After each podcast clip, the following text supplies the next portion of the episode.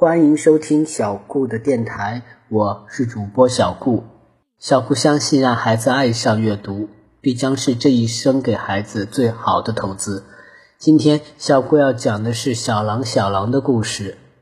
包顺贵来了，他擦干眼泪，喘了一口气，压了压自己恐慌而又焦急的情绪，说：“阿爸，我养狼。”就是想实实在在的摸透草原狼的脾气、习性和品行，想知道狼为什么那么厉害、那么聪明，为什么草原民族那样敬拜狼？您不知道，我们汉人是多么恨狼，把最恶最毒的人说成是狼心狗肺，把欺负女人的人叫做大色狼。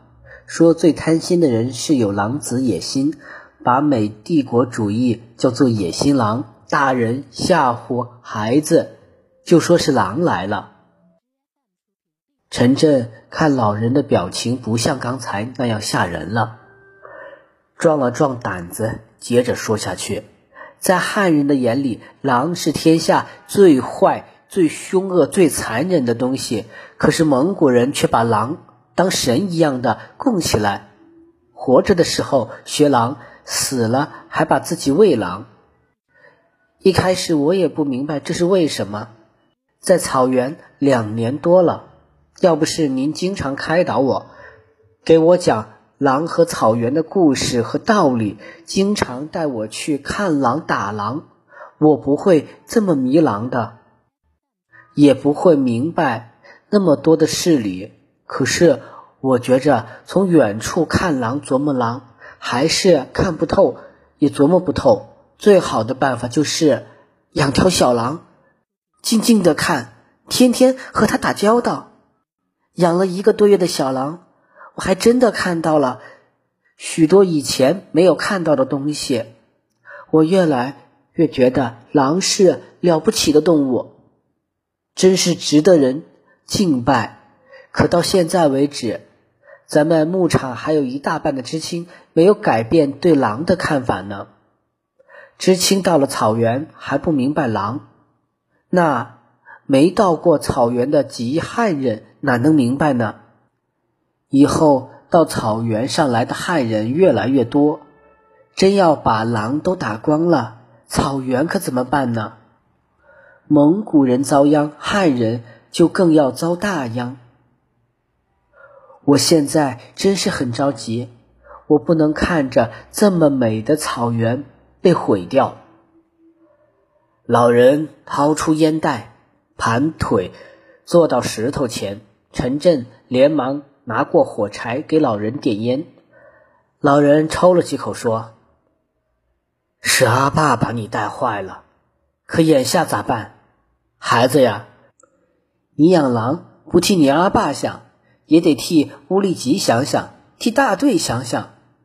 老吴厂长刚被罢了官，四个马官记了大过，这是为的啥？就是上面说老吴净护着狼了，从来不好好组织打狼，还说你阿爸是条老狼，大队的头狼。怎么啊对是狼窝，这倒好，在这个节骨眼上。咱队的知青还真的养了一条小狼，别的三个大队的学生咋就不养？这不明摆着说你是受二队坏人的影响吗？你这不是往人家的手里送把柄吗？老人忧郁的目光从一阵阵烟雾中传递出来，他的声音越发低沉。再说，你养小狼。非把母狼招来不可，母狼还会带一群狼过来。鄂伦草原的母狼最护崽，它们的鼻子也最尖。我估摸母狼一准能找到它的崽子，找到你这块营盘来报复。鄂伦的狼群，什么邪性的事儿都能干得出来。咱们队出的事故还少吗？要是再出大事故，老吴和队里的干部就翻不了身。狼群盯上了你的羊群，打一个空子，毁掉你大半群羊，毁了集体财产，你没理呀？那你非得坐牢不可。陈真的心刚刚暖了一半，这下又凉下去多半截。在少数民族地区养狼本身就违反民族政策，而在羊群旁边养狼，这不是有意招狼？故意破坏生产吗？陈震的手不由得微微发抖。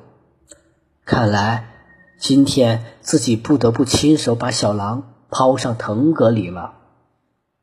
老人的口气缓和了些，说：“包顺贵上台了，他是蒙族人，可早就把蒙古祖宗忘掉了。他比汉人还要恨狼，不打狼就保不住他的官。”你想，他能让你养狼吗？陈震抱着最后一线希望说：“您能不能跟包顺贵说，养狼是为了更好的对付狼，是科学实验？”老人说：“这事儿你自个去找他说吧。今天他就来我家住，明天你就找他去吧。”老人站起身，回头看了看那块大石头，说。你养狼就不怕狼长大了咬羊，咬你，再咬别人？狼牙有毒，咬上一口，没准人就没命了。